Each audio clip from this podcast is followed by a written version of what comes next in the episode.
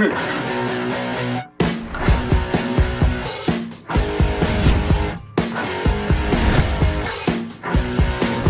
no corner azul, ele que sabe tudo porque já esteve lá, Carlão Barreto.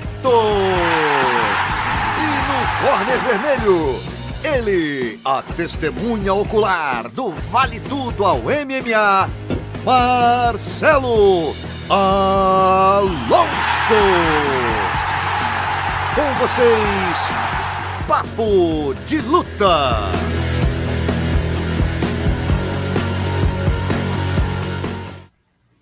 Boa noite, salve, salve, rapaziada. Entrando no ar, a edição número 65 do nosso Papo de Luta, sua resenha semanal sobre um, tudo que ocorre no mundo do MMA.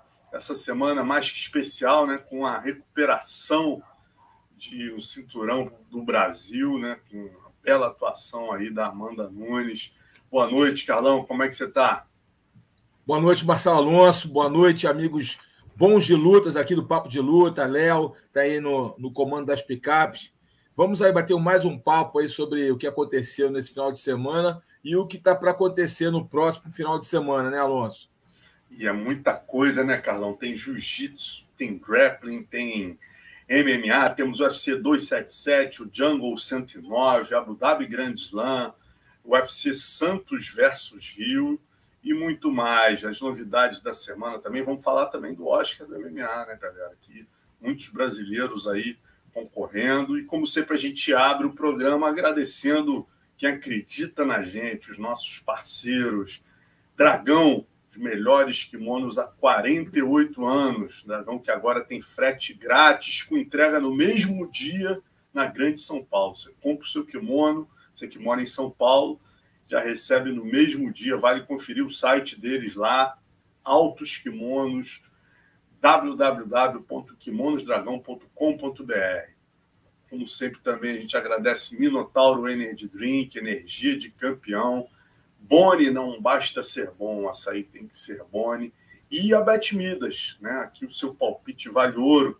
Entra lá e se cadastra, garante o seu bônus de 100% em apostas até 200 reais.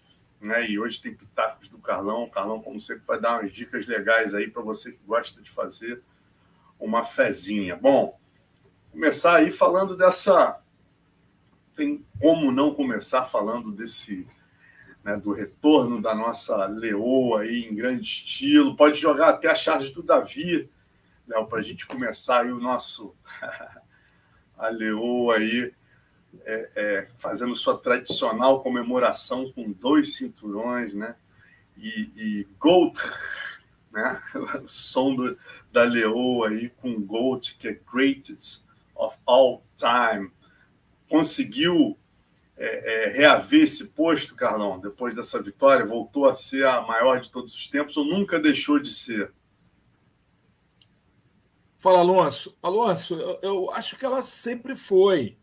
É, eu acho que as vitórias que ela conquistou né, é, foram muito dominantes né, sobre a Chris Borg, que era a grande dúvida. Era ela contra a Cris. E a gente viu o que aconteceu naquele encontro.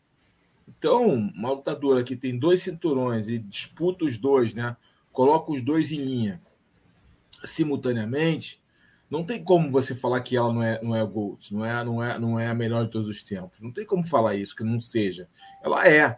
Ela tropeçou, ela teve uma derrota realmente contundente, né? ela foi finalizada, né? a gente tem que lembrar isso, para uma lutadora que as pessoas pouco acreditavam. É, mas isso não, ia, não tirou para mim, na minha opinião, o brilhantismo da carreira da Amanda. Porque ela começou estreando no UFC com vitória, mas depois ela teve tropeços na carreira, se reinventou, melhorou em todos os aspectos e voltou mais forte, conquistando títulos aí, é, dois cinturões, né? Então a gente não pode desprezar isso por uma derrota, por um tropeço, né? É, a, a luta em si, né? Falando da, da luta, a Juliana Penha entregou o que podia. Eu acho que a Juliana mostrou muita raça, né? Ela não desistiu em momento, ela teve momentos de que ela estava perdida na luta, mas ela com muita raça ia para cima, até de uma forma meio errada, meio suicida, mas ela ia para cima. Quase ali, ela, ela, ela, conseguiu até encaixar uma chave de braço em um momento que já estava cansada, inclusive, é, na Amanda, abrindo até um alerta ali para o jogo da Amanda no solo em alguns momentos. Eu acho que a Amanda foi muito inteligente na sua estratégia, né? trazendo de base, uma... né, Calão? Surpreendeu. Mudou de base. Ali quebrou, ali quebrou muito, até pelo que o corner da Juliana falava, aquilo quebrou muito a Juliana, né? Ela ficou sem entender como proceder, visto que ela tava ela, ela venceu usando os jabs. E quando a Amanda troca de base, os jabs dela perdem um pouco o efeito, porque ela começa a andar para o outro lado e ela começa a tomar socos no rosto, né? usando muito jab, ela teria que trabalhar ali, trabalhando direto e cruzado, induzindo a Amanda para o erro, para a Amanda trocar de base, aí ela poder usar os jabs, enfim. Já que ela usou o jab como uma arma na primeira luta. O que acontece? É, a Amanda é, é, uma lutadora mais sólida, isso aí é, não tem novidade, até o favoritismo dela, mesmo vindo de uma derrota onde ela foi finalizada, continuou. Todos acreditavam, entendiam e viam aquela luta como um tropeço, né, pela própria história de ambas lutadoras, pelo estilo delas, pelos que elas apresentam ou apresentaram no decorrer de suas carreiras. Então, a tendência natural, a Amanda vinha como favorita e ela justificou esse favoritismo dominando completamente a, a venezuelana, né, a Juliana Penha, que para mim, mim fez o que pôde, o que ela conseguiu, o que ela tinha é, como ferramentas no estojo. É, nunca ninguém deixou de, de, de, de, entender e analisar a Juliana como lutadora mediana, que ela o é. Ela conseguiu um grande feito, conseguiu, finalizou a Amanda e teve, durante um período, o cinturão da categoria. Méritos dela. Então, mas, cara, a Amanda realmente é uma lutadora diferenciada, uma lutadora muito forte fisicamente, o que eu vi nessa luta foi é, a questão física, a questão estratégica sendo o, o, o ponto diferencial. A estratégia aplicada pela Amanda é, quebrou a, a, a, o jogo, da, da a armadilha, a estratégia da Juliana. E o outro ponto, a questão física contou muito. A, a, Amanda, muito mais atlética, muito mais impositiva, os golpes mais duros, com muita mais pressão do que a Juliana. A Juliana, às vezes, é, perdia o controle emocional, ia para cima que nem uma, uma louca, boxeando completamente de forma errada, andando de forma errada, facilitando muito o trabalho da Amanda. Então, é, na verdade, a Amanda apenas consolidou a, a, o que a gente já sabia, que ela era a favorita, que ela tinha mais, tem mais condições de, de luta, um jogo mais sólido, mais completo do que sua adversária.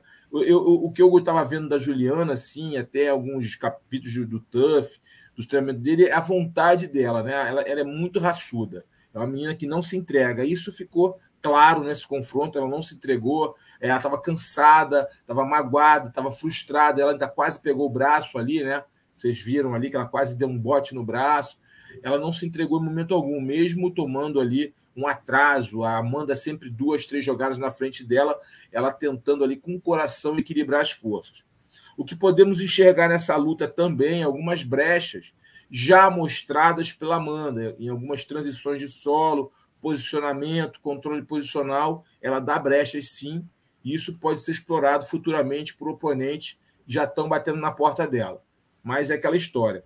A Amanda é uma lutadora que, que tem combustível a motivação talvez duelos contra lutadoras que venham a oferecer um perigo real para ela, possa motivá-la a evoluir e treinar cada vez mais. Ela enalteceu muito aí o camp dela, fico feliz que ela tenha acertado. Eu, particularmente, fiquei muito preocupado, porque quando o lutador fica dono do seu camp, geralmente ele fica o patrão e às vezes ele não excede os limites do treinamento, ele não vai além, ele não busca o 110%, ele fica numa zona de conforto e os treinadores também acabam não, não puxando muito, porque ficam desconfortáveis em pressionar aquele que os paga, mas parece que deu tudo certo, está todo mundo tá todo mundo sorrindo por enquanto. Espero que continue, porque a Amanda realmente é uma grande lutadora, nossos respeitos para ela e admiração é, por tudo que ela conquistou, o Brasil agradece.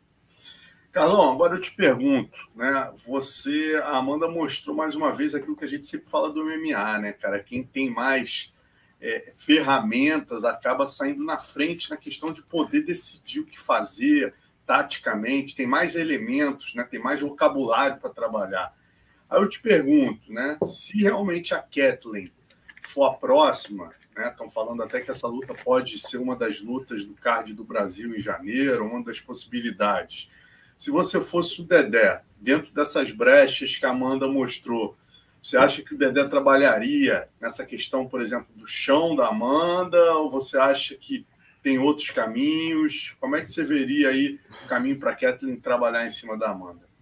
Bom, o caminho para a Kathleen tentar fazer uma luta dura com a Amanda, equilibrar as forças, trazer desconforto para a Amanda é o grappling, com certeza. A Kathleen tem uma base no wrestling e no judô, né? A formação dela está aí, posteriormente no jiu-jitsu também, é, mas ela, ela, é muito forte nessa, no judô e no wrestling.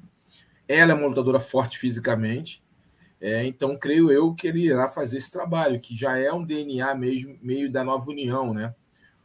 Então, que é esse jogo de grade, jogo de grappling, né? O José Aldo foge um pouco ali do padrão, porque é um cara acima da média, um fora de série, mas você vê que o padrão da nova união, da equipe, é esse, né? Simular um pouco a trocação, jogar ali no chão. Eles são bons de queda, eles são bons de jiu-jitsu, são bons de pressão por cima. E é um jogo já da equipe, né? Um, um perfil é, da equipe, e acho que a Kathleen se enquadra bem nisso. Eu acho que a questão da Kathleen é questão de cabeça também, né? Eu acho que a Kathleen, às vezes, ela não confia no jogo dela e acaba tentando não errar e fazer um jogo ali meio que seguro, com medo de errar. Né? Parece que ela tem medo de errar. Isso se externa em algumas lutas dela. Né? Ficou muito claro, em pelo menos algumas lutas, que até o Dedé perdeu a paciência com ela, até virou meme aí e tal, porque viu que ela não estava ela tava colando as placas ali, ela estava com medo de errar e, e acabava errando e dando oportunidade para seu oponente crescer. Em, em, algumas oportunidades já vimos isso. É, a Amanda é uma lutadora mais completa do que a Kathleen, isso a gente não pode fugir disso. A Amanda tendo um degrau acima, porém a Kathleen tem jogo, tem qualidade técnica nas brechas da Amanda, que são as transições no solo, o controle posicional e essa luta de grade. A, a tem qualidades e habilidades realmente reais nesses fundamentos. Aí vai ser um trabalho que o Dedé vai ter que trabalhar muito a cabeça da, da Kathleen, fazer uma estratégia muito bem, muito bem feita para não expor a Kathleen na aproximação, que ela tome golpes e acabe sendo nocauteada. Ela vai ter que encurtar o ângulo, cortar o ângulo ali, saber se posicionar, buscar o grappling, buscar o tronco, fazer a Amanda se desgastar na grade, cansar a Amanda, para posteriormente buscar as quedas e aí sim buscar uma progressão usando seu jiu-jitsu. É uma luta dificílima. Se se concretizar, se realmente confirmar, a Amanda entra como favorita, já podemos falar sobre isso. Amanda é uma lutadora mais completa, como acabamos de falar, ela tem o posto de melhor de todos os tempos mas a Kathleen, sem dúvida nenhuma, como você bem colocou, tem ali algumas ferramentas que podem trazer desconforto para a Amanda, sim. Tudo uma questão dela conseguir usar isso na hora, externar o talento, a qualidade dela na hora e estar tá muito bem mentalmente, fisicamente, para aturar a pressão da leoa. É interessante você falou, né? Que seria mais ou menos é, a mesma tática que a Amanda, agora falando dela, precisaria usar se tivesse que lutar com a Keila Harrison, né, cara, que é a luta que todo mundo tá falando, mais para frente ocorrer e tal, que um dia pode acontecer. A Keila com certeza teria que fazer esse mesmo jogo de grappling para tentar derrubar a Amanda, e a Amanda teria que, né, é, é, exatamente. Jogo de perna. Aí, de perna, é que, é que, é que a, a, a, a, a Amanda contra a Kyla, a Keila é, obviamente teria que trabalhar muito jogo de perna, trabalhar muito jogo de perna para evitar a aproximação da, da Harrison, porque a pressão da Harrison em termos de projeção de queda é muito maior do que a, a da Kathleen, não tenha dúvidas. Aquela, pelo que me falam e pelo que ela mostra nos seus combates, aquela tem uma pressão de grade, de, de queda, de, de, domínio posicional quando está por cima impressionante. É, é, não estou nem falando das credenciais dela como bicampeã olímpica, não, tá?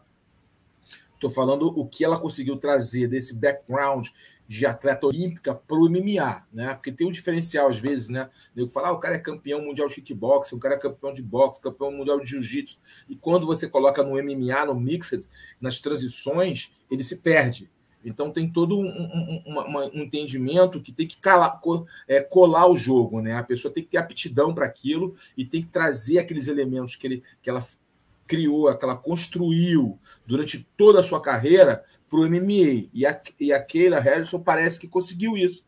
É o que parece pelos seus, seus confrontos uh, uh, no, no, no, PFL, obviamente, proporção diferente, termos técnicos, tudo isso, mas eu uso muito treino. O que me fala do treino dela, que é um treino intenso, que ela realmente, quando bota para baixo, é uma pressão incrível, e que ela tem transições de queda muito, muito ricas, muitas ferramentas. Então, me parece que ela conseguiu trazer todo esse background, todo esse conhecimento, essa técnica e bagagem do judô, do treinamento olímpico, né, que é diferente, a gente não pode negar isso, os caras são diferentes em termos atléticos, para o MMA. E aí é o que a gente vai ver aí se esse confronto acontecer entre Amanda e Harrison.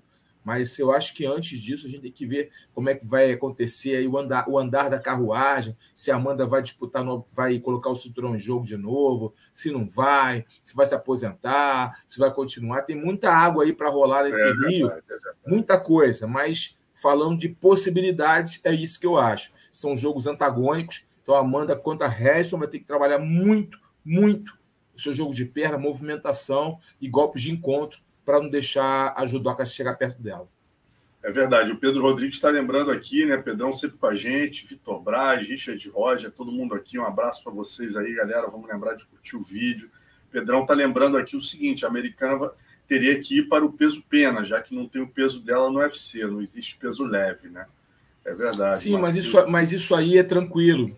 É. é tranquilo, porque é, atletas de nível olímpico são muito, são muito acostumados o corpo a, fisiologicamente, mentalmente, a corte pesos, a cortar peso. Então, corte peso não seria algo muito difícil para um atleta disciplinado, é um atleta que fez ciclos olímpicos, ela foi bicampeã. Ela tem é, tudo isso na cabeça, isso não é problema. Isso não é o problema. Vamos seguir, então, vamos falar agora do Brando Moreno e Caio Cara France. Que luta, hein, Carlão? Porra, seis meses Decepcion... depois...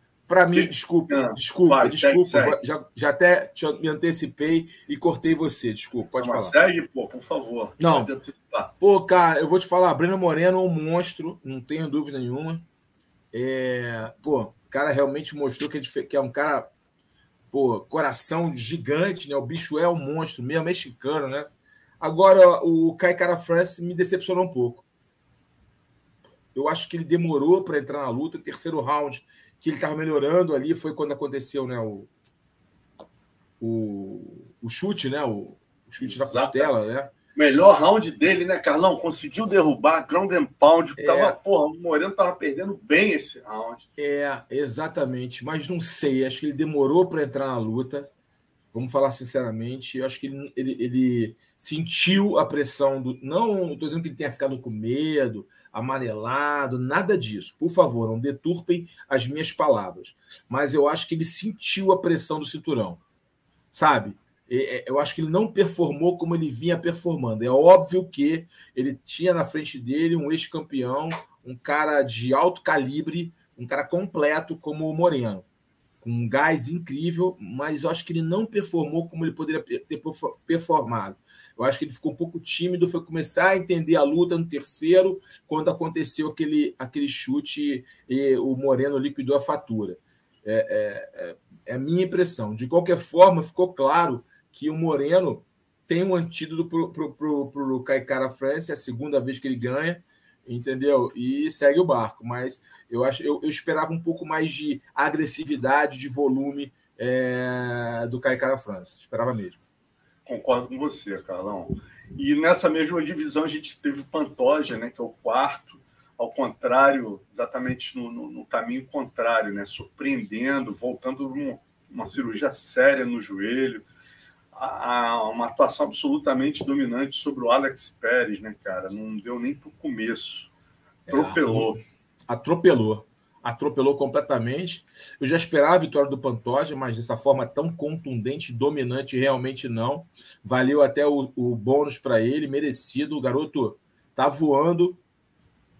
E se o Moreno não tivesse fechado essa luta com com com Davidson, né? Davidson, né? né? Não tivesse já parece que vai ser no Brasil, né? Não sei, né? Que tudo indica, né? Seja no Brasil aqui em janeiro, né? Quando teremos o UFC aqui no nosso país, é, esse seria a bola da vez. Agora, a pergunta é: o Pantoja vai esperar essa luta ou vai buscar uma luta aí para se manter vivo, né, é, aquecido? Como é que vai ser isso?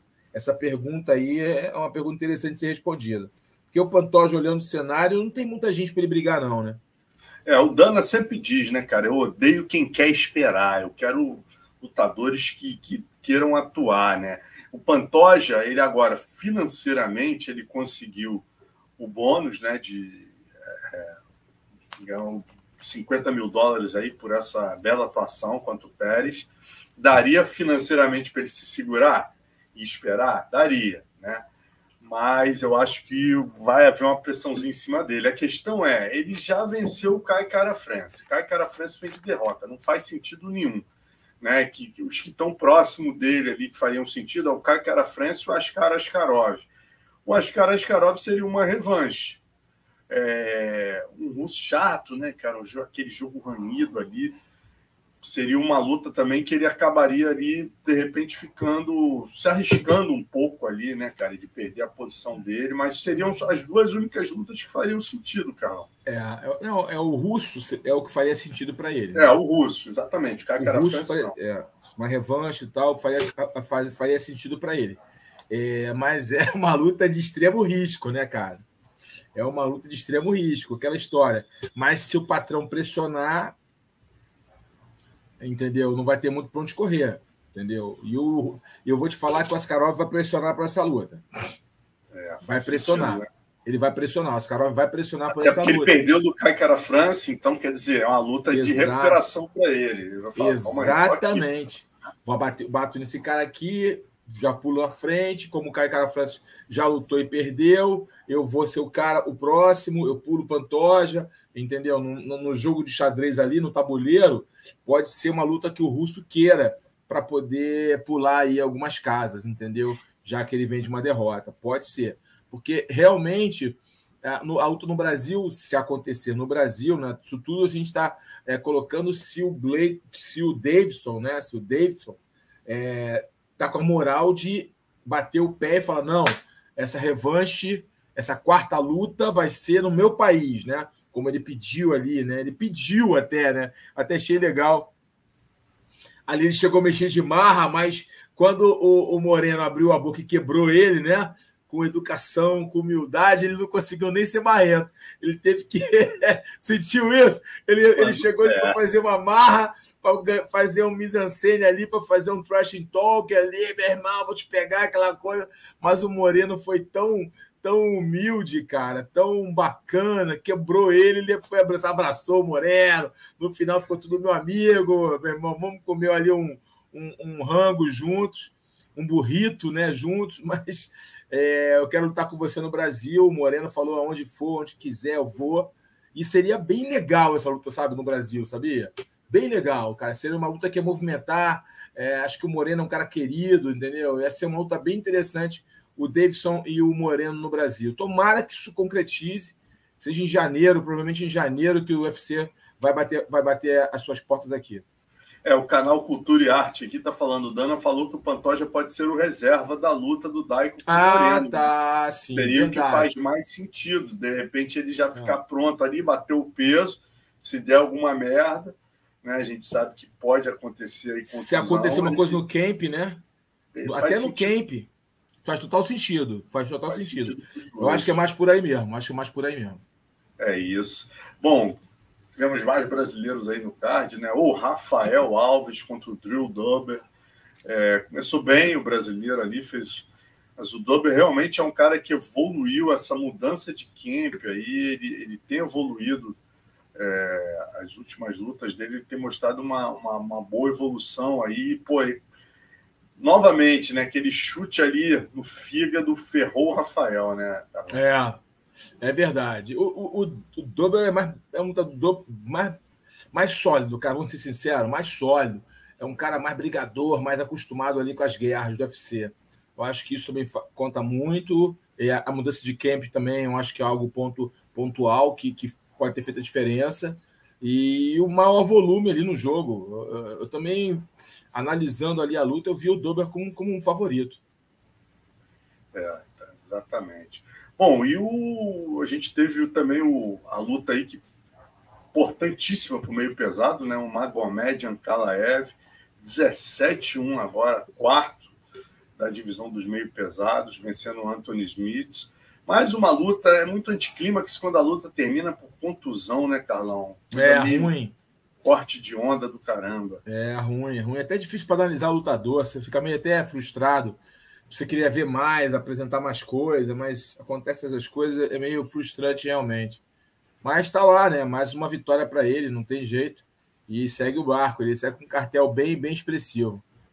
Segue o barco e, rapaz, eu estava olhando, quer dizer, a gente tem a possibilidade, tudo indica, né? O Giri já disse que quer o Glover, o é. próprio Dana White falou que pô, é uma luta que o público tem mais interesse. Acredito que seja essa luta a se fazer. E talvez o Ankalaev ali tem que pegar o Barrovic, né, cara? Que é o ex-campeão ali, que faria um sentido, talvez, ali. Eu acho uma que é o melhor. antes da, da, disputa de cinturão. O que, que tu acha? Per perfeito, eu acho que você acertou na mosca. Eu acho que vai ser esse confronto aí.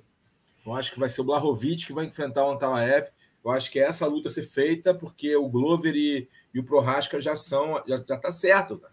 É, é, o que o público quer, cara. É uma comoção mundial. Todo mundo quer ver essa luta de novo, porque a primeira luta foi muito. Pô, o Glover estava ganhando, cara.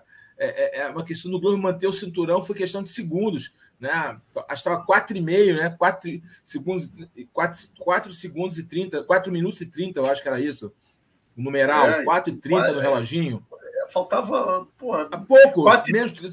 É, 4h30, eu acho que ele foi para guilhotina quando faltava 30 é, segundos. É isso aí, cara. Então, meio bizarro, entendeu?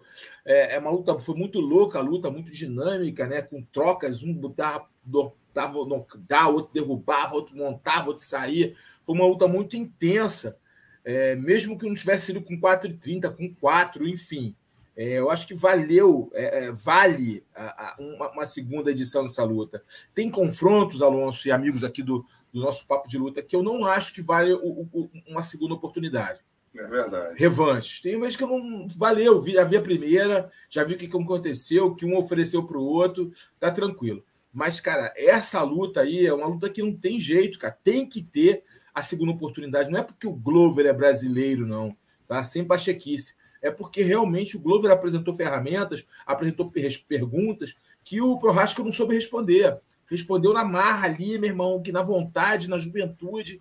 É, é, acabou que foi se embolando, foi resistindo. É um cara com coração de leão, muito resistente. Acabou aturando ali aquela pressão do Glover e acabou vencendo. Mas, tipo, é uma luta que eu gostaria muito. Eu acho que 99,9% é, dos fãs mundiais querem ver uma segunda oportunidade do Glover é lutar contra o Porrasca. Eu acho que merece isso. E o próprio Porrasca já deu o depoimento, nós colocamos aqui no, no, no Papo de Luta, né? Ele falando que, pô, não tava, ele não se sentiu confortável com essa vitória. Ele mesmo, como lutador, como atleta, como campeão, quer ter a sensação que ele dominou o seu adversário. E coisa que isso não aconteceu no confronto entre eles. Agora, Carlão, chama a atenção aqui, a gente está falando do Ankalaev, que já está aí, né? A uma luta, se ele ganhar do Borrovic, ele pode lutar pelo cinturão, aí poderia até lutar direto, né? É, por tudo que está fazendo aí, a sequência de vitórias. Cara, eu fui olhar aqui o ranking e, pô, impressionante, apesar da gente não ter nenhum russo agora campeão, né? Se você olhar a história do UFC, nunca tantos russos tiveram com tantas chances de disputar o cinturão com uma luta só, fazendo uma luta só. Por exemplo, a gente tem o Petriano, os Galos, né? Que era o campeão, perdeu o, perdeu o título numa burrice, essa é a verdade, né? A gente tem no Pena, a gente tinha o Zabit Magomed Sharipov, que era o cara que estava chegando, resolveu se aposentar e ser médico, mas era o cara que estava perturbando. Hoje a gente tem o Evloev, que é o décimo, mas não é um cara que encha é. os olhos. No leve, a gente tem o Makachev, que é a realidade, está disputando o cinturão com o Charles, né? É, chances reais aí para os dois. A gente tem no meio pesado o Ankalaev, no, no, no, médio tem o Nassordini Mavov aí, que é o 13 terceiro, está chegando também. No Mosca, a gente também tem a longo prazo uma realidade que é o Mohamed Mokaev. Então, assim, os bichos estão cheios. E tem, obviamente, se a gente levar russo, né, quando a gente fala leste europeu, os russos são esses caras duros. O, o Shimaev jogando nessa tribo, a gente tem né, o, Shima, o Shimaev e o, e o, o, Charkat, né, também, o Rakhmonov lá junto no e meio Rakhmonov. Né, Rakhmonov, então, dizer, é. a gente tem muitos caras ali, bicho. A gente nunca teve tanto russo próximo do é. cinturão como tem hoje. É, é, legal, mas eu acho que quando a onda russa invadiu o UFC, que abriu, que eles criaram as possibilidades dos russos virem lutar o UFC, né? Eu acho que foi a gente sabia que isso ia acontecer mais cedo ou mais tarde, porque quem acompanha é o MMA há muito tempo, e nós acompanhamos esse, esse esporte há muitos anos, né, Alonso? Desde que chamava Vale, vale Tudo até o que se transformou hoje, a gente sabe que os russos sempre foram duros, cara. Sempre foram duros. Lá no início, os russos eram grandes adversários brasileiros. Né? A gente sabe disso. Os russos sempre foram duros. É, e aí eu vou falar russo, tudo leste europeu, tá, galera? Não, não, não, não vai me, me criticar aqui na minha geografia, não, tá? Estou falando que quando eu falo, quando eu falo russo, tá, gente? Eu falo toda ali a, a, essa região do leste europeu. Cara, é, é, os caras são muito, muito duros. A gente sabe, eles têm uma cultura é, de vida diferente da, da, maioria das pessoas. A forma de quem já foi né, é, nesses países do leste europeu, você vê como é que eles são diferentes em termos. São mais frios, mais introspectivos, são, mais são muito focados, né? É, a, a, são muito atletas, né? Quando são atletas mesmo, aquilo para eles é, é, é, tudo ou nada, é, é, é, o último pedaço de pão, sabe? É, a Rússia, me, me, quando eu tive na Rússia, as oportunidades que eu tive, eu fiquei muito impressionado como eles são. É, tem aquilo ali, agarram as oportunidades, entendeu? Mesmo assim, caras não têm tanto talento, mas são caras que treinam muito, se dedicam muito e acabam tendo resultados positivos mais cedo ou mais tarde, né? Não adianta. É, então, é, mais cedo ou mais tarde, quando a, o UFC abriu as portas para que esses lutadores chegassem, eu sabia que isso iria acontecer. Que esses caras, mais cedo ou mais tarde, iam bater na nossa porta, iam estar ali no topo da pirâmide. Isso aí era inevitável, vai ser inevitável. Vão vir mais russos. Os caras têm uma mentalidade de luta, têm uma cultura de luta muito forte. É muito legal, cara. Eu recebi o Renato Moicano né, essa semana aqui para a gente fazer o Depois do Gongo. E eu puxei muito por isso. Foi até um, um, uma pessoa que estava acompanhando que fez essa pergunta sobre os russos, né? Eu achei muito legal uma coisa que ele falou, Carlão. Ele falou: pô, no outro dia eu estava vendo uma live do Paulão. Tá aí, obrigado, Léo. É, vendo uma live do Paulão, né? Adoro essas lives e tal. E o Paulão falando do old school lá do Carson, que, porra, vocês saíam, tomavam um ponto, saía puto, no dia seguinte, porra, revoltado e tal. E isso que é uma das coisas que me impressiona nos russos, Marcelão. Porra, eu, eu treino aqui com 500 russos, meu irmão. Os caras não têm essa porra de ficar puto tomar ponto, não. Muito pelo contrário. Os caras chegam, vêm me perturbar. Eu vou, pego o malandro cinco vezes. No segundo. Aí ele pergunta: o que, que tu fez aqui? O que, que tu fez ali? Ah, legal, obrigado, hein? Aí o dia seguinte, meu irmão eu chego no treino, o cara já tá na minha cola. Pô, Renato, vamos de novo? Aí, cara, meu irmão, em três meses, meu irmão, no, sei lá, no sexto, sétimo treino, eu não tô mais pegando o cara. Então, os caras têm. É, eles não têm ego, sabe? Eles vão para treinar, vão para bater, para aprender, para na hora da luta não bater, entendeu? Então, assim, eu fiquei bem impressionado com esse toque que ele é, a mentalidade, é a mentalidade dos caras mesmo. Cara. Focados, são muito focados na missão deles é, são obstinados de treinar. É, eu, eu, já tive oportunidade né, é, de treinar com os russos, assim, na, nas vezes que eu, que eu ia para os Estados Unidos lá, já tinham russos, né? Uma galera lá que ia lá, russos, que eu digo também, volta a dizer, galera do leste europeu tal. Alguns russos mesmo, né? O Oleg Tartarov e, e alguns atletas russos que treinavam com alguns romenos lá, que tinham a equipe lá de judô do, do Gilebel tal esses caras acabavam interagindo entre eles, enfim. é, algum, alguns atletas, e os caras tinham essa coisa de, de, de, meio que, quando treinavam, meio que perguntavam o que você fez, entendeu? Não, não, não, né, não, não tinha me, me atentado para esse detalhe, agora é, você falando sobre essa entrevista que o Moicano falou, e aí agora eu, eu me lembrando disso. Uma vez eu lutei na Rússia e um russo me parou é, lá, ele até luta alguns eventos aí, até um cara que já lutou algum, alguns eventos interessantes. Esse cara me parou e perguntou assim é, sobre o meu triângulo, porque ele tinha visto umas lutas que eu dava triângulo, ele queria entender o triângulo, se eu podia ajudar ele, porque ele tinha pernas longas e falavam que ele poderia ser bom de triângulo, só que ele não entendia muito o triângulo. Se eu podia mostrar para ele como é que era o triângulo. Olha que louco. Entendeu? É, é, não, eu estou falando isso, que vem minha memória, porque realmente, só para confirmar isso que o Moicano falou, que é verdade. Eles têm essa coisa de estudo posicional, de entender a dinâmica da, do, da, da, das posições para criar antídoto. Entendeu? Então faz todo sentido. É, e nem sempre uma coisa que o Moicano tocou também que me chamou a atenção, ele falou, cara, impressionante e, e eles normalmente, quando vão para as costas, né, a gente do jiu-jitsu já bota o gancho, sai pegando as costas, botando os ganchos, fazendo né, o, o livro básico ali do jiu-jitsu. Eles não, cara. Eles vão lá, colocam o seatbelt e te jogam. Te jogam de novo. E eles vão fazendo o domínio para é, é, evitar o seu jogo de jiu-jitsu. Né? Eles não entram no teu jogo, porque eles sabem se entrarem no teu jogo, isso vai complicar. Eu achei legal que ele deu uns toques até para o Charles nesse sentido, né? No sentido de, pô, meu irmão, é importante sim ter uns caras que façam o jogo dos caras. Tem que trazer, é, é, tem que estudar o jogo dos caras, mesmo que você não traga os russos, mas estudar os caras né, e tentar fazer exatamente ter a humildade que eles têm de entender o nosso jogo para fazer o antijogo, é o que ele, Moicano, falou que faz. Ele falou que treina com os russos, ao invés de ficar perguntando para os russos, ele junta os brasileiros americanos falam: o que, que tu faz quando o cara chega aqui? E aí eles ficam fazendo um laboratório anti-russo, entendeu? Ele ali, ele, alguns americanos e alguns brasileiros. Tipo, ó, porra, aqui, ó, os caras estão fazendo isso, ó, quando a gente faz. O que, que, tu acha que a gente pode fazer? Os caras ficam estudando, entendeu? Ah, então, é mas, cara, né? o estudo é de cara, o estudo. É o laboratório, é, né? É tudo.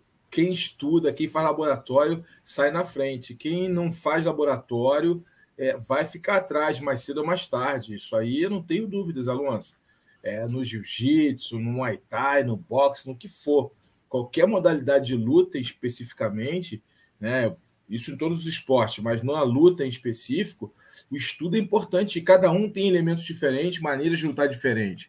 Né? Cada um mostra, faz a posição de uma forma diferente. Se você não trouxer caras que se assemelhem àquele jogo ou que saibam fazer aquele jogo, você pode ser surpreendido. Entendeu? A realidade é essa. É isso. Bom, e a gente falando, continuando nessa toada Rússia e Brasil, né? O Khabib, essa semana já começou o trash talk forte. Ele tá demais, falou, hein? Ele tá demais, hein? desculpas, vamos vencer e vencer rápidos, né? Ele fala aqui, ó, tem um arrepios por antecipação. O Makachev está indo por essa luta contra o melhor lutador do momento no UFC. O Oliveira se tornou o melhor lutador de 2022 ele é um dos melhores, independente de categoria de peso, também está com uma sequência de 12 vitórias no UFC. Essa luta responderá a todas as perguntas. Alguém lê a história e alguém a escreve. Preparem suas desculpas. Nosso objetivo é vencer o Oliveira rápido, escreveu o ícone do MMA em seu Twitter. Ah, ele tá demais, né, Carlos? Ele tá demais, meu irmão. Ele tá me saindo um bom, um bom Conor McGregor, né? É. Acho que aprendeu com o Conor, meu irmão. Caramba, ele tá soltando cada uma, bicho, mexendo, querendo tirar o, o Charles da, da, do controle emocional, levar o Charles para ir com um coração, com emoção para a luta. Só pode ser. É isso aí. Bom, o Charles está com a cabeça bem no lugar. Conversei com ele aí também algumas semanas. Está tranquilão, está ciente do que vai fazer e é isso. Bom, e falando ainda em brasileiro enfrentando o russo, né? A gente teve a notícia agora o Caio Borralho, cara. E aí eu que peço desculpa quando falo russo, porque o Caio Borralho enfrentou dois é, lutadores do leste europeu e agora vai enfrentar mais um, né? Vai pegar aí o segundo AG Fight, o Caio Borralho pega o terceiro russo seguido na organização. Muradov né, o atleta do Uzbequistão, vinha de três vitórias consecutivas no UFC e foi finalizado pelo Gerard Misha em sua última luta. Já o Borralho estreou no UFC em abril deste ano com uma vitória sobre o Gadzi Omagadziev. Em sua segunda apresentação, manteve um bom momento e a invencibilidade na companhia ao superar Armen Petrosian, da Armênia, né, em julho, também por pontos. Ao todo, o brasileiro soma 12 triunfos, um um no contest e apenas uma derrota em sua carreira no MMA profissional. Tá aí mais um russo no nosso caminho, é, como o Carlão falou, né? Faz parte cada vez mais o que era o que era irreal, né, Carlão? Era a ausência. Ah, valeu, Léo, obrigado. Era a ausência desses caras no é. topo é. da divisão, né? Parecia que estava mascarada a realidade. A gente que acompanha a CA, M1, né? O Fight Night Global, a gente sabia, né? Pô, Denis, maior especialista do mundo em lutador russo, né? Ele que nosso grande amigo aqui tem que acompanhar né, o trabalho dele no UFC, ele tem que acompanhar eventos do mundo todo para saber o que está tendo de bom. Ele sempre avisa a gente, né, Carlão? Caramba, gente, hoje oito brasileiros lutaram na Rússia, só um ganhou, é só, só notícia triste, né, meu irmão? É, então agora. Muita a gente está é, vendo aí os caras aparecendo. Chegando. Os caras chegaram, cara. Os caras chegaram e vão chegar mais. Se preparem. Treinem, é. Porque vai chegar mais. Vão chegar, vão chegar mais, mais lutadores do leste europeu e cada vez mais, mais bem preparados, com um cartel impressionante. Olha, é, no, no último Mundial de MMA Amador foi assustador o domínio russo. Impressionante. Bom, vamos seguir falar também do Jungle, do Jungle Fight 109 Tivemos aí dois novos campeões, a Kelly Otone e o John Snake, né?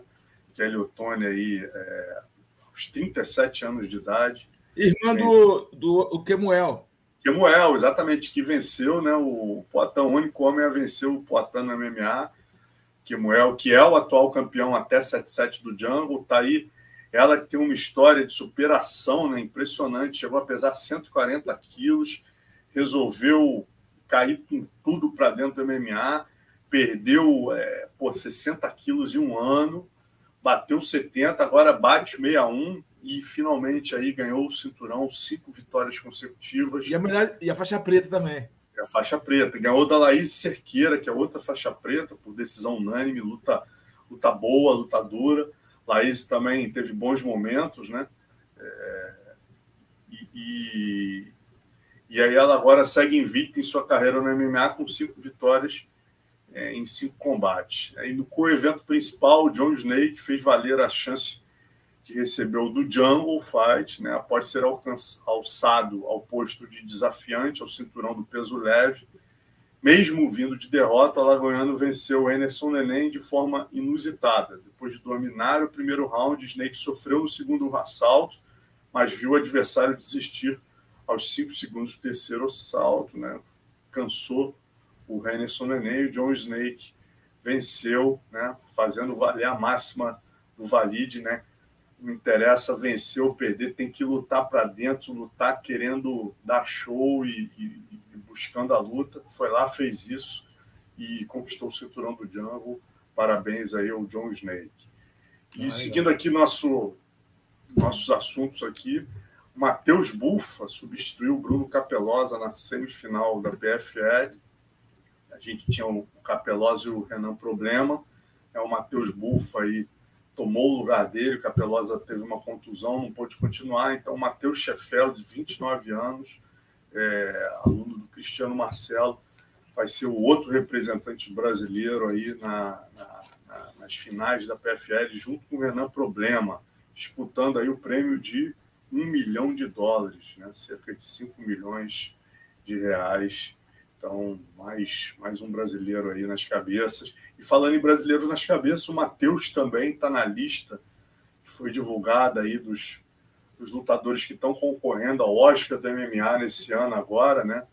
Matheus está entre as surpresas do ano aí, né?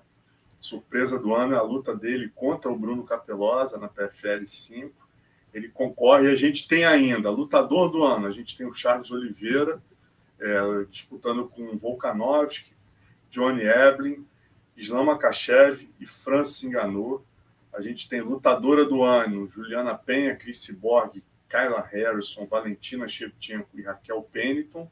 Luta do ano, a gente tem o Glover com Giri Prohaska no UFC 275, Justin Gate com Michael Chandler no 268, Volkanovski e Brian Ortega no 266, Kamzat Shimaev, Gilbert Burns no 273, Max Holloway e aí Rodrigues UFC Vegas 42. Nocaute do ano, a gente tem, não tem nenhum brasileiro. Finalização do ano, a gente tem o Giri Prohaska em cima do Glover, Steve Ray com Anthony Pérez, Oliver Encamp contra Mark Lemminger, Jéssica Andrade contra Amanda Leão, Charles Oliveira, Dustin Poirier. E surpresa do ano, como eu falei, Matheus Sheffel. Treinador do ano, a gente tem o Diego Lima, que é a chutebox aí, né? Disputando com o Jane Berman, do City Kickboxing, né? Que é o treinador aí do Adesanya e do Volkanovski. Eric Mitzik, treinador do Enganou, Mike Brown da ATT e Henry Ruft, da Sanford MMA. equipe do ano tem a City Kickboxing, Extreme Culture, American Top Team, Kill Cliff FC, é, que é a Sanford MMA, e Fortes MMA. Então tá aí é, os concorrentes ao Oscar desse ano. Essa votação é aberta ou. ou a votação é aberta, não. Sempre, votação aberta. Então, galera, mete bronca aí, ó. Vota mete... nos brasileiros aí muito brasileiro, né? Quem eu acho aqui que é pule de 10, Carlão? Eu acho que o Charles, né? Não tem como tirar do Charles o lutador do ano, né? Todo respeito ao Volkanovski, ao Enganu e Makachev, não dá, né, cara? É, Pode. isso é certo. O Charles acho que ganha certo. É, lutadora, a disputa é mais parelha, tem a Keila, tem a Chris Borg, Juliana Penha, é, perdeu da Amanda agora, acho que não, não teria muito sentido. Luta do ano, a disputa também é parelha, é muito de gosto. Finalização também é muito de gosto, surpresa. Treinador do ano, minha torcida, obviamente, vou votar muito no Diego Lima, mas eu acho que o favorito, talvez. Acho que a é briga o, vai ser entre ele. É o da City Kickboxing. Dois cinturões. Isso que eu falar, é, cara. É o Jim Berman. Porque Jim o cara Berman. tem o Adesanya e o Volkanovski, dois campeões, né, cara? Campeões. E um país que não tem tradição nenhuma, não tinha é, tradição nem é. fazer campeões. Sem dúvida. É dele, isso aí é dele, já ganhou. É, Merece. É. Mas a gente tá aí. Bom, vamos botar fé. Mas vota, galera, mas vota. Vamos mas votar galera. no Diegão, que esse cara merece, meu irmão. Fiquei mais vota. fã dele ainda depois de entrevistar o Flávio Álvaro aqui. Pô, realmente. Não, mas vota. Eu tenho que, uh, os brasileiros têm que votar, mas se a gente pensar em termos de, de justiça, né? justiça, é. o cara se kickboxing tá com dois campeões, cara. E dois campeões dominantes. É verdade. Vamos para os nossos pitacos do Carlão. Oferecimento Bet Midas, aqui o seu palpite vale ouro. Como você sabe, eles estão com uma promoção aí de porra, bônus aí, né? Você também concorre a uma passagem aí para as para as finais, três passagens para as finais da Libertadores. E a gente tem o UFC agora, Santos versus Rio, né? Thiago Santos contra Jamarral Rio no dia 6 de agosto, é, agora em Las Vegas.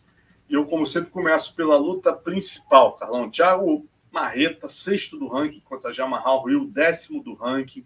É, o Thiago está vindo aí de quatro derrotas nas últimas cinco lutas.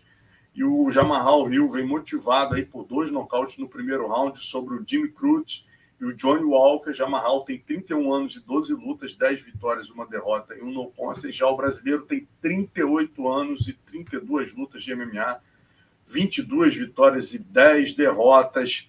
Léo, joga para gente aí, ó. É, o Jamarral, segundo os odds da Bet Midas, está com um favoritismo grande, né? 1,36 para 3,20. Carlão, concorda? É, Você acha que a experiência não, do Thiago vai falar mais? Favori, o favoritismo do Jamarral é mais do que é, é certo, né? Ele está realmente subindo a ladeira, vem de vitórias conclusivas e dominantes o Thiagão vem numa fase ruim, já não vem performando da mesma forma, principalmente depois da luta dele contra o John Jones, é que ele teve as lesões no joelho, cirurgia, retornou, fez uma luta até boa com, com o Glover também, né?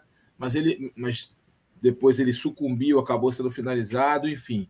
Ou ele vem perdendo algumas lutas, não lutando bem. A luta com o Johnny Walker foi uma luta muito ruim é, ele não está conseguindo performar, tem a mesma mobilidade, mesmo nos ataques contundentes, e o Rio vem subindo a ladeira. Então, sem dúvida nenhuma, a gente não pode aqui é, é, deixar de ver os números e as possibilidades. O Rio é o favorito e eu entendo que esse favoritismo se concretize. A torcida nossa é que o Marreta consiga virar o jogo e vencer esse confronto, mas olhando os números, eu não tenho como não assinalar aqui é o favoritismo do Rio.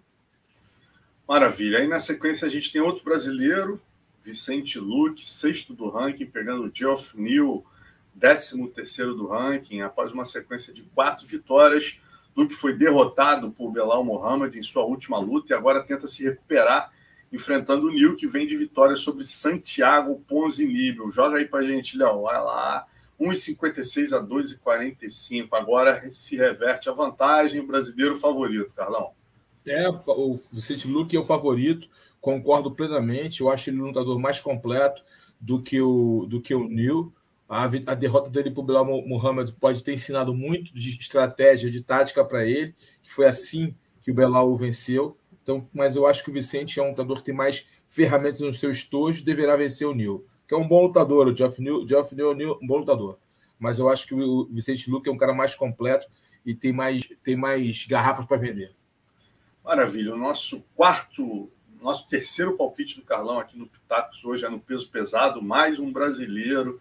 É o card recheado de brasileiros aí. Temos um, dois, três, quatro, cinco brasileiros. Vamos para o Terceiro, Augusto Sakai, peso pesado. Décimo quarto do ranking. Pega o Sergei Spivak, que não está ranqueado no momento. Né? O brasileiro está vindo de três derrotas é, por nocaute. Pega o russo Sergei Spivak, motivado por um nocaute no primeiro round sobre o Greg Hardy. Joga para gente os odds aí, Léo é o russo favorito, até pelos últimos resultados, né, Carol? É, é o, cara, o que, me, o que me deixa assim, preocupado é, são essas três derrotas por nocaute, do nocaute né, técnico do, do nosso querido Augusto Sakai. Augusto Sakai é um bom lutador, ele começou bem ali, né, conseguindo boas vitórias, mas não está performando mais, né? não está conseguindo performar e está sendo golpeado, sendo machucado por seus adversários. Por isso eu vou realmente o Spivak vem aí, venceu o Greg Hart, que é um cara durão, mas cara, é uma luta aqui bem difícil de fazer uma análise mais fria. Mas eu acho que o Spivak, esse favoritismo vai se, se concretizar. Eu vou no Spivak é, nessa análise aqui. É mais, mais pela, pela, pela, pelo mau momento do Sakai. Três derrotas da forma que vem perdendo, o, o corpo já não está mais conseguindo absorver os golpes. Eu acho que o Spivak vence essa luta. E para terminar o nosso Pitacos de hoje, confronto brasileiro no peso mosca, Ariane Lipski contra Priscila Pedrita. As duas vinham de derrota e conseguiram se recuperar em suas últimas lutas e agora lutam para chegar ao top 15 da divisão. Léo, joga para a gente aí, vamos ver quem é que está no favorita. Ariane Lipski, 1,57, 2,43. A Ariane realmente ela teve uma mudança. Tá, a Pedrita é a guerreira que a gente sabe que ela é, né? Agora, a Ariane me impressionou a última luta dela, né, Carla? Ela fez o camp na American Top Team, pareceu claramente aí que houve uma melhora. Exatamente.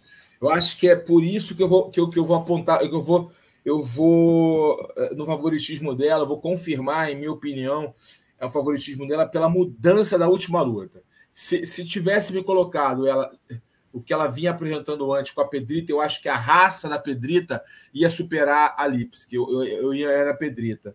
Eu acho que a vontade da Pedrita ia, ia, iria superar a Ariane. Mas a forma que ela conduziu na, sua, na última luta, a, a maneira que é, parece que está mudando o jogo dela, o entendimento de luta dela mudou. Né? Eu acho que a tendência natural é que ela melhore, esteja melhorando né? nesse período.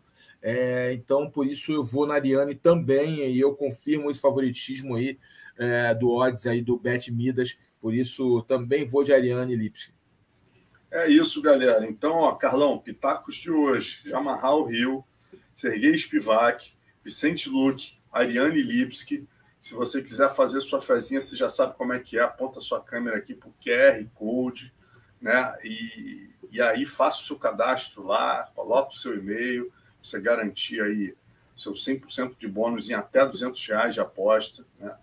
usando aí o código Midas da Sorte. Lembrando que a Bet Midas está com uma promoção especial e você concorre aí a três passagens para assistir as finais É. da Libertadores em Guayaquil, galera. Então, Maneiro. vale a pena, se registrem lá, façam a fezinha a partir de 50 reais de aposta, você já concorre a essas passagens, vale a pena, não deixe de se cadastrar e vai na do Carlão que você vai bem. É, na, na semana passada, só para a gente analisar Aham. rapidamente aqui, na última, no último aqui, eu perdi somente no Breno Moreno. Olha aí. É, é o Caio Cara França deu uma rateada aqui nas minhas apostas. Fui na zebra e, e não deu certo. Mas brincadeiras à parte, gente, é, é- é a gente tenta analisar um- dentro de- do padrão de cada lutador, né? E do histórico dele, dos números que ele vem apresentando. Às vezes o lutador supera. Então a gente aqui faz o Pitacos aqui do Bet Midas, o Pitacos Carlão, sempre procurando que você se dê bem. Mas às vezes as coisas não acontecem. Por exemplo, é, a, a- a gente, a gente tem que separar. é- Dói muito, né, Alonso?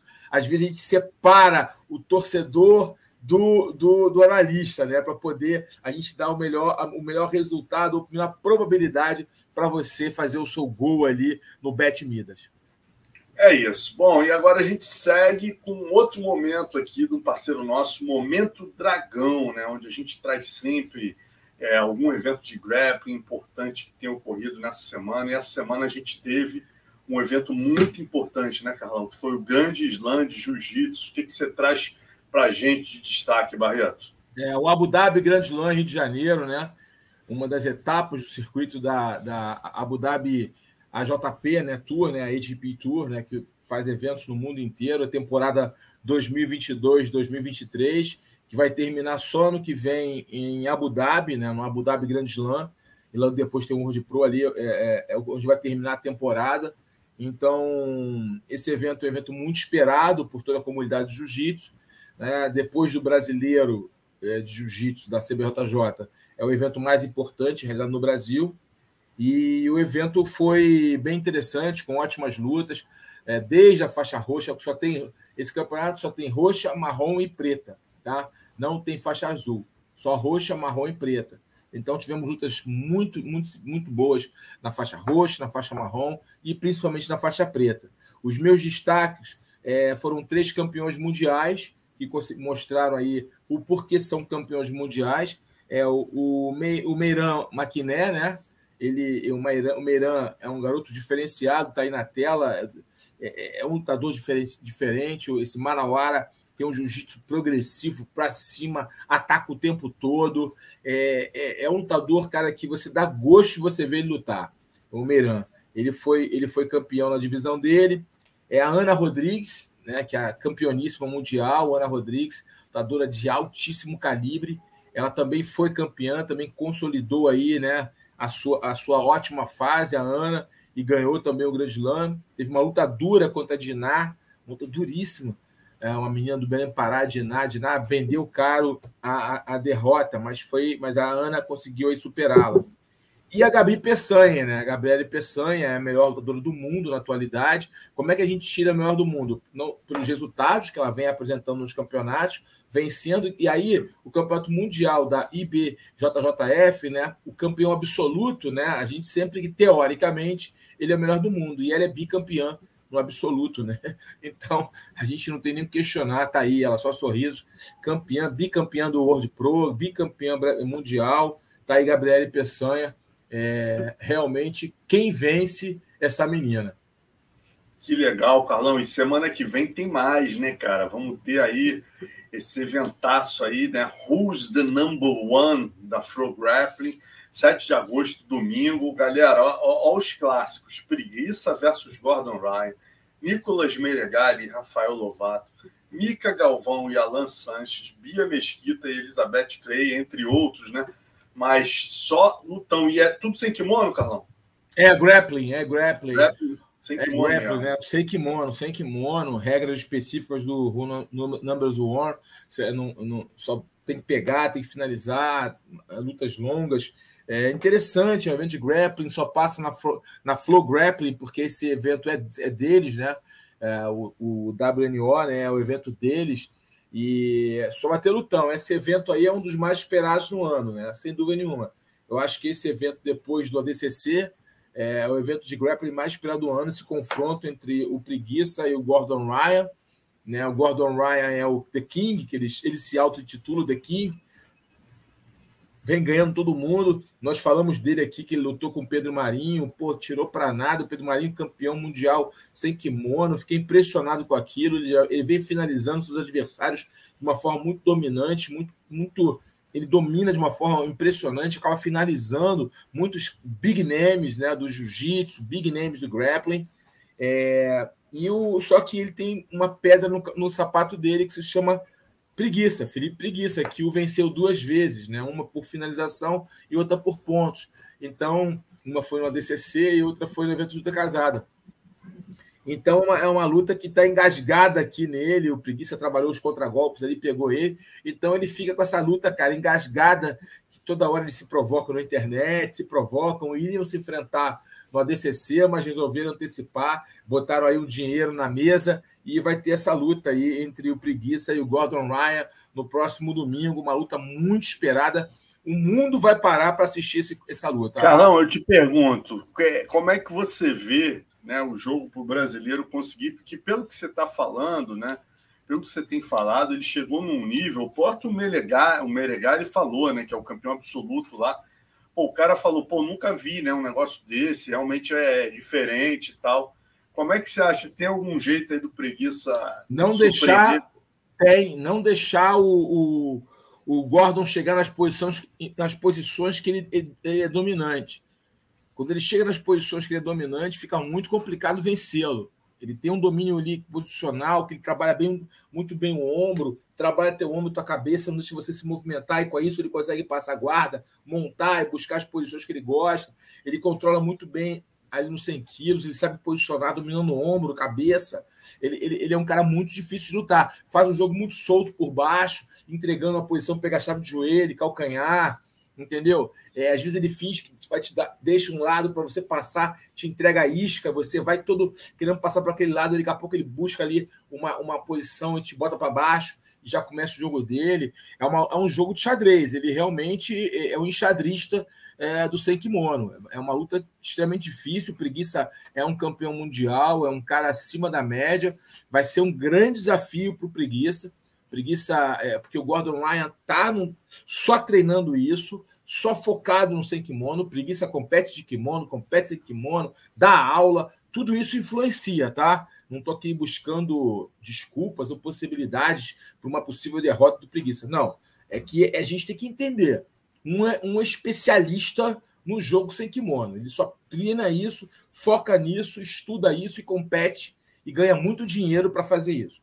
O outro atleta é um atleta de alto nível, é um campeão mundial de jiu-jitsu, é um campeão mundial sem kimono, é um cara que já. Mas é um cara que tem outros afazeres, dá aula, compete de kimono, treina de kimono, sem kimono, então divide um pouco a atenção e a energia está fazendo um camp específico para a DCC e, obviamente, para essa luta. Então, a gente espera que o, o Preguiça entregue o seu melhor para confrontar o Gordon Ryan, que é uma luta muito esperada, mas com certeza, se fizéssemos hoje o odds dessa luta ali, as apostas, se a Beth Midas fizesse apostas ali para essa luta, o, o Gordon Ryan estaria ali na frente como favorito. Pô, e nas outras você não precisa falar especificamente, mas você quem que se aposta como favorito? Nicolas Melegari e Rafael Lovato? Nicolas Melegari, favorito. O Rafael é duríssimo, né? Pô, Rafael Lovato, né? não precisa nem falar, né? Campeão mundial de jiu-jitsu, é, lutou, de, lutou MMA, foi campeão do, do Bellator, teve que parar por um problema de saúde, né? É um mega lutador, já é um cara mais velho, acho que a idade conta. E o Nicolas é um monstro, campeão absoluto, só não é bicampeão absoluto porque tem um, ele meteu, ele mostrou o dedo do meio, né? num evento lá no, no IBJJF, foi punido e aí cometeu um erro, né? Se excedeu, passou dos limites foi punido pela regra, ok? Dito isto, ele poderia ter sido bicampeão absoluto, mundial absoluto.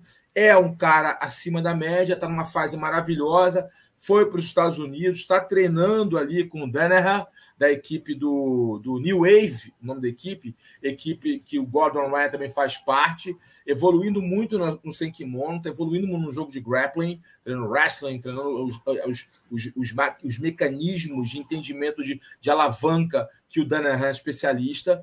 o, o, o Nicolas é o favorito para pegar o duríssimo Rafael Lovato, mas a idade pode contar e o vigor e o momento do Nicolas vai contar nesse confronto que eu, eu que ele vencerá com possibilidades reais de finalizar, inclusive. É, o Mick Galvão, Galvão. Uhum. contra o Alan, o Alan Sanches, esse menino Alan Sanches, ele é do Teda Ten Planet, equipe do Ed Bravo, aquele que, que finalizou o Roy, lembra? O Ed Bravo, a Ten Planet, e esse menino foi campeão mundial de mundial na faixa marrom, de Nogi, sem kimono, na faixa marrom, na IBJJF. Ele foi campeão mundial, esse menino. Eu vi já ele lutando contra o Andrew Tackett. Ele é bom, ele é finalizador, ele é bom, tem bom movimento, um bom jogo, é aquele jogo bem característico da Team Planet. Porém, ele está lutando contra o Mick Galvão, que é um lutador também acima da média, é um garoto inteligente, é um garoto taticamente aplicado e muito completo, que une muito new school com com old school e joga muito bem isso por sem kimono. É muito vigoroso fisicamente. Creio eu que o Mika vença e vença com domínio sobre o Sanches. E, a, e temos ainda para concluir. Tem outras lutas muito interessantes, tá? Fabrício Andrei irá lutar. Tem muita luta boa, mas a Bia, a Bia Mesquita, multicampeã de jiu-jitsu, né? campeoníssima Bia Mesquita, na minha opinião, a maior lutadora de jiu-jitsu de todos os tempos a Bia Mesquita pelos títulos conquistados, pelo número de títulos conquistados mundiais, pan-americanos, brasileiros, a DCC. Eu acho que não tem nem dúvidas que a Bia é a maior de todos os tempos. Pegando uma duríssima menina chamada Elizabeth Clay, que é do time, da, é do, time do, de um brasileiro. O brasileiro professor dela, o. É, agora esqueci o nome dele, meu Deus do céu. O Esqueci o nome dele, me desculpe. problema, a gente traz é, na próxima. É, na próxima. O brasileiro é, é, o professor dela, são dois brasileiros que são professores delas, né? É, é do time da é Ars BJJ, né? É o Queixinho, Joe, eu lembrei, o Queixinho. É o Oswaldo Queixinho, que é um campeão brasileiro de jiu-jitsu, garoto de alto nível, né? Já teve no alto nível no jiu-jitsu de kimono, sem kimono, muito bom lutador, o Queixinho. O Queixinho é o treinador dela, ele é um dos líderes da, da, da Ares BJJ nos Estados Unidos e treina ela, treina ela. E a Elizabeth Clay é muito boa lutadora, muito boa. Ela luta de, com kimono, sem kimono, mas o ponto forte dela é no sem kimono, onde ela obteve os maiores resultados, onde ela é mais perigosa. Tem uma carinha de garotinha novinha assim, você não dá nada por ela, mas ela é jogo duro e a Bia vai ter que estar muito bem treinada. E a Bia está junto com o marido dela, com, com o Patrick Gaudio, fazendo camp específico para DCC então ela está mais do que treinada no sem kimono para enfrentar a duríssima jovem Elizabeth Clay. Maravilha. Então hoje foi um mix aqui, né? Do, do momento Bet Midas com o momento Dragão. O Carlão ainda deu as dicas aí para o pessoal da Bet Midas começar a botar jiu-jitsu lá que vale a ah, pena. Ah, é, é, com certeza. é, com certeza. E no momento Dragão aqui, no, no, no na próxima segunda-feira, Vamos trazer todos os resultados e a, e a, análise de cada luta, que tem mais lutas interessantes aqui. A gente falou apenas algumas lutas, mas tem mais lutas interessantes aqui nesse evento. Who the, the number, one, number one é uma luta, é um evento realmente muito legal da Flow Grappling, um evento muito conhecido que o Gordon Ryan é, é o rei absoluto. Então, com certeza, na segunda-feira que vem no Papo de Luta, falaremos mais sobre o resultado é, desse, desse, desse grande evento. Maravilha, então vamos seguindo, vamos agora para o nosso poderoso e casca grossa da semana. Carlão, dá o casca grossa que eu dou poderoso. Olha, vou aqui analisar aqui rapidamente para gente. O, o, o caixa grossa, por que, que caixa grossa? Caixa grossa não tem só o cara que ganha, é o cara que supera, é o cara que aguenta o tranco e não e não e não afrouxa, é o cara que a pessoa que aguenta a pressão e consegue superar, é a pessoa que aguenta a tempestade e sem, sem correr, sem pular do barco, entendeu? Tudo isso contra a minha mentalidade, que é um casca grossa, o cara que enfrenta o, o desafio sem medo, mesmo que caia, mas continua lutando sem medo, sem piedade, não foge, não dá desculpa. Então, eu não posso tirar o, o caixa grossa dessa menina, porque mesmo ela perdendo, mesmo tomando um atraso, mesmo ela sendo superada, ela não fugiu da luta. Ela tentou fazer o que pode dentro das, dentro das, limitações dela, das condições técnicas, físicas. É, é, a, é a, Juliana Penha. A Juliana Penha a Juliana enfrentou Penha. A, a Juliana Penha. Ela enfrentou, enfrentou a Amanda. Apareceu a foto da Amanda aí, mas não tem problema não. Enfrentou a Amanda, enfrentou a Amanda. Cara, a Amanda foi superior? Com certeza foi superior. Dominou os rounds, foi superior. Mas a Juliana Penha, em um momento, virou de ladinho e pediu para parar. E em um momento ela desistiu. Ela sempre tentava. Me frustrou, a Amanda frustrou ela com uma tática diferente vindo ali mudando, mudando a base, hora de canhota, hora de destra, usando grappling, né, usando wrestling, derrubando ela. Frustrou, frustrou ela, a Amanda frustrou.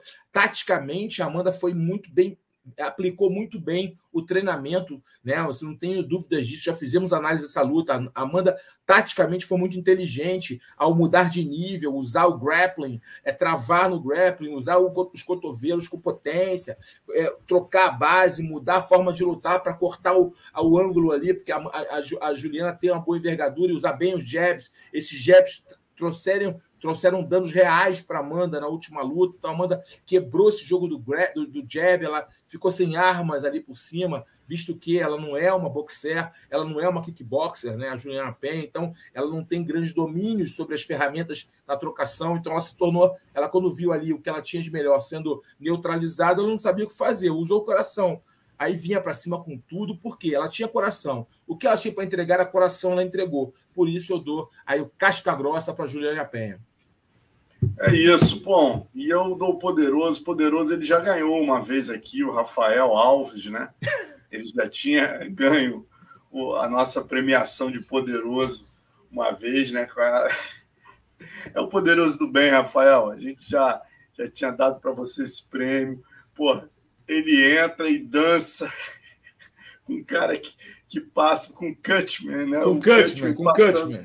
Passando lá a pomada na, na, no supercílio dele, ele vai, pega na cinturinha, né? Que ele entra lá com, com brega dele, dá uma dançada com Cutman.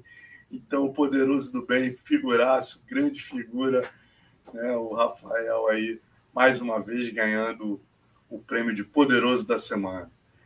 Bom, e a gente sempre termina, né? Uma história das antigas aí.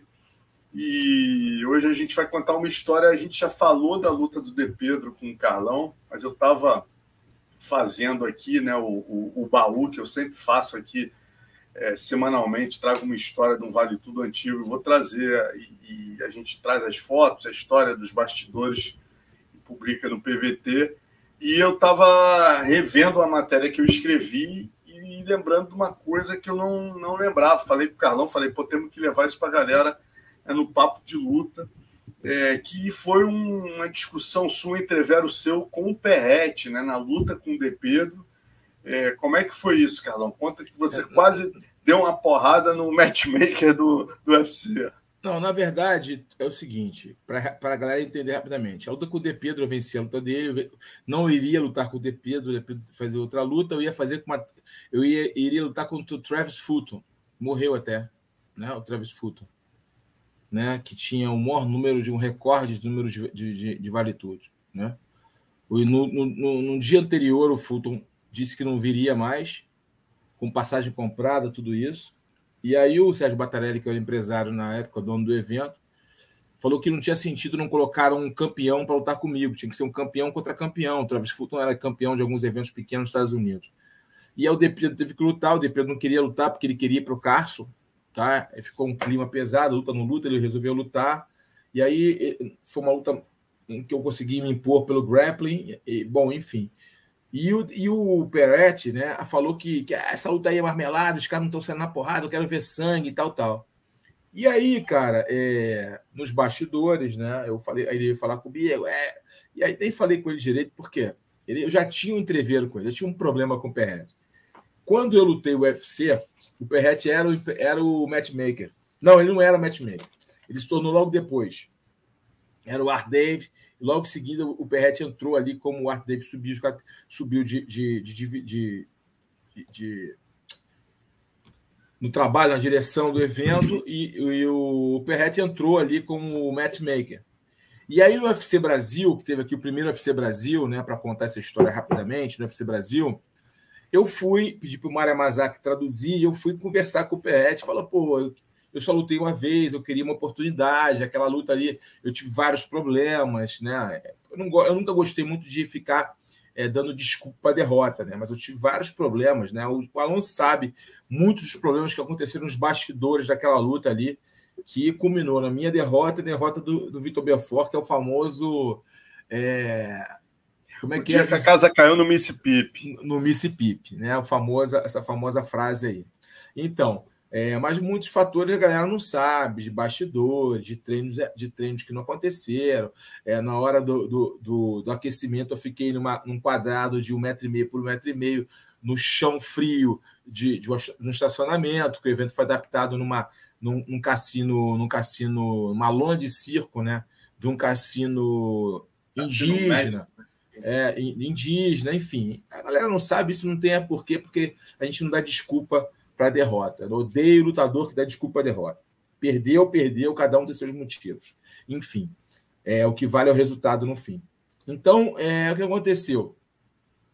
É, cara, eu tive uma. Eu falei com ele, pô, cara, eu, eu, não tive oportunidade de lutar de novo. Eu acho que eu merecia pela minha trajetória, pela minha história, pela equipe que eu pertenço, pelas minhas vitórias anteriores, com quem contra quem eu lutei. Eu, eu fui lá conversar com ele humildemente nos bastidores. Eu fui ali comentarista convidado naquele evento. E aí eu fui lá nos bastidores, falei com ele e tal. E o Mário Amazaki foi meu intérprete nessa. O Mário pode confirmar bem isso. Cara, ele me humilhou, velho ele me humilhou, o Joe Pérez. E ali eu quase que dei um soco. Eu só não dei um soco nele, porque o Mário é, pô, não faz isso aí que você vai queimar o teu filme mesmo. Papai, eu me controlei, né? Usei ali a, o aprendizado da tua luta foi foi ah, não, tá, tá. No, no, ah, no, mas o porquê, o porquê, o porquê ele não gostava de mim. Né? E aí eu xinguei ele, falou que ele é um idiota. Aí eu fiquei, eu, só não, eu não agredi ele fisicamente, mas falei umas, umas verdades e ele, ele meio, eu falei no meu inglês é, macarrônico, mas o, aquele, aquela frase célebre, aquele xingamento que todo mundo sabe qual é, ele ouviu. Né? E aí ele ficou bravejando comigo. Ele até tentou me prejudicar no evento, mas quando eu, ele vi que eu tinha um crachá da televisão, ele recuou. Sabia disso?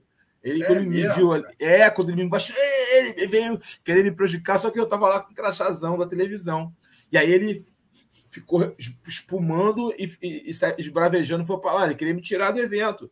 Só que eu fui convidado pelo Sport TV para ser comentarista convidado. Beleza? Dito isso, anos depois, é, ele, ele ainda era, era matchmaker e o, o, o Batarelli convidou ele. O Batarelli era meu empresário na época, me convidou ele para assistir o evento e, assistir, e ver alguns lutadores para levar para o UFC, dentre as quais eu. Quando ele me viu, ele já olhou para minha cara assim e virou, virou, virou de lado. Eu, tudo bem, eu tenho que fazer o meu. Mudança de, de planos, não era mais o Travis Fulton, era o, o De Pedro. A luta não foi das melhores, mas é, dentro do que poderíamos. A gente fez uma luta ali, é, eu, eu fiz um domínio de jiu-jitsu muito forte, não vi necessidade de ficar machucando, de golpeando meu oponente. Eu consegui dominá-lo usando o jiu-jitsu de uma forma mais limpa possível. Não vi necessidade de ficar dando soco, entendeu? Aliás, eu, eu usava o jiu-jitsu, só dava soco para abrir, para finalizar. O cara parava antes, era uma coisa. Eu conseguia ali encurralar o momento e ganhar a luta. Enfim, beleza. Dito isso, é, ele falou que foi uma marmelada porque ele, ele, queria ver sangue, porque a luta não, não tinha sido violenta. Isso é o quê? E aí, cara, nos bastidor, cara, eu não aguentei, né, meu irmão? Já, eu, não vou, eu não aguentei, meu irmão. E dei o dedo do meio para ele, xinguei ele e tal. E, entendeu? Ficou por isso mesmo. E realmente ele falou que nunca mais, enquanto ele fosse matchmaker, eu lutaria o UFC. Entendeu? Que ele ia me banir é de lutar UFC enquanto eu fosse matchmaker, entendeu? quando ele fosse matchmaker. E ele tá ficou aí, ó, tempo... você que não conhece quem é o Perrete, tá aí, essa é, figura aí. Esse Zé, esse Zé Mané aí. E aí ele ficou no matchmaker durante um tempo, depois ele saiu, acho que ele tem, foi empresário do Frank Shamrock uma época depois, eu não me lembro, mas acho que foi.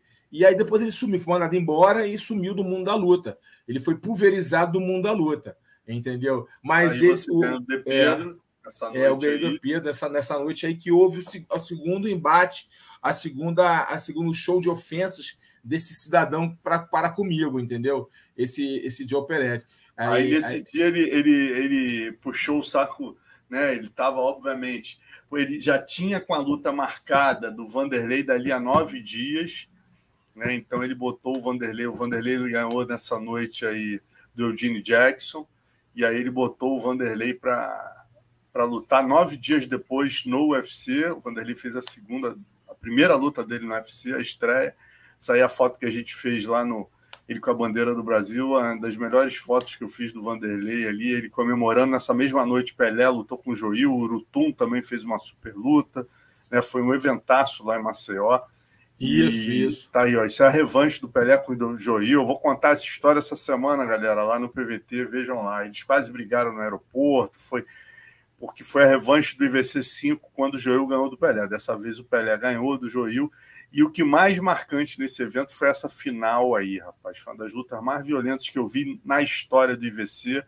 O Nilson de Castro vinha de duas lutas de 20 minutos com baixinho e com um parceiro de treino do, do Milton Bahia né? E pô, já com três cortes gigantescos. E aí foi uma coisa inusitada, né? Porque era tão, o corte era, eram tão grandes, ele já estava lutando 20 minutos. O Flávio é, fez um pegou um lado da chave não tão duro, mas ganhou com mérito, ganhou com total dominância. E afinal a gente sabia que ia ser uma guerra. O Flávio atacou esses cortes, ele começou a sangrar muito. É, aí os, a luta foi interrompida e o Flávio Moura foi declarado campeão. Aí está ele com Joil Oliveira e João Ricardo com, com o cinturão até 80 quilos do IVC, né, cara? Foi eventaço. Foi, foi sim, uma loucura. Era, é, não, eventos do IVC eram dureza, né? Os lutadores é, realmente tinham que se entregar muito, regras abertas, e valia tudo realmente. Era realmente é, é, é, onde o filho chorava e a mãe não via, porque ali era sinistro mesmo, vale tudo puro, vale tudo raiz o IVC. Realmente eram, eram lutas muito duras é, é, que aconteciam naquele evento. Maravilha, e assim a gente termina nosso papo de luta. Lembrando, galera, essa semana a gente vai receber aqui o Davidson Figueiredo amanhã e na quarta-feira, Diego Lima, né, que está aí é, concorrendo ao Oscar do MMA como treinador do ano. Então, Bacana. Então, vocês vão ter essas duas entrevistas aqui. Acompanhem, mandem suas perguntas, participem conosco. E segunda que vem, não deixe de estar aqui comigo com o Carlão novamente no Papo de Luta. Fala, Carlão. Isso. Não, só para lembrar, galera, que segunda-feira, domingo, às oito da noite, vou fazer uma, uma, uma, live no meu Instagram, Carlão Barreto Oficial, com o Minotauro. Uma live Opa, bem legal, é muito legal, oito horas, uma live sobre mentalidade, sobre mindset, sobre superação. Então, se você se liga nesses temas, se você se liga nisso, vem comigo nessa às 8 horas no meu Instagram, Carlão Barreto Oficial. Vou bater um papo muito bacana, muito franco com o Rodrigo Minotauro, a lenda. Imperdível esse papo, galera. Então é isso. Um abraço para vocês, boa noite, obrigado, Léo, e até semana que vem.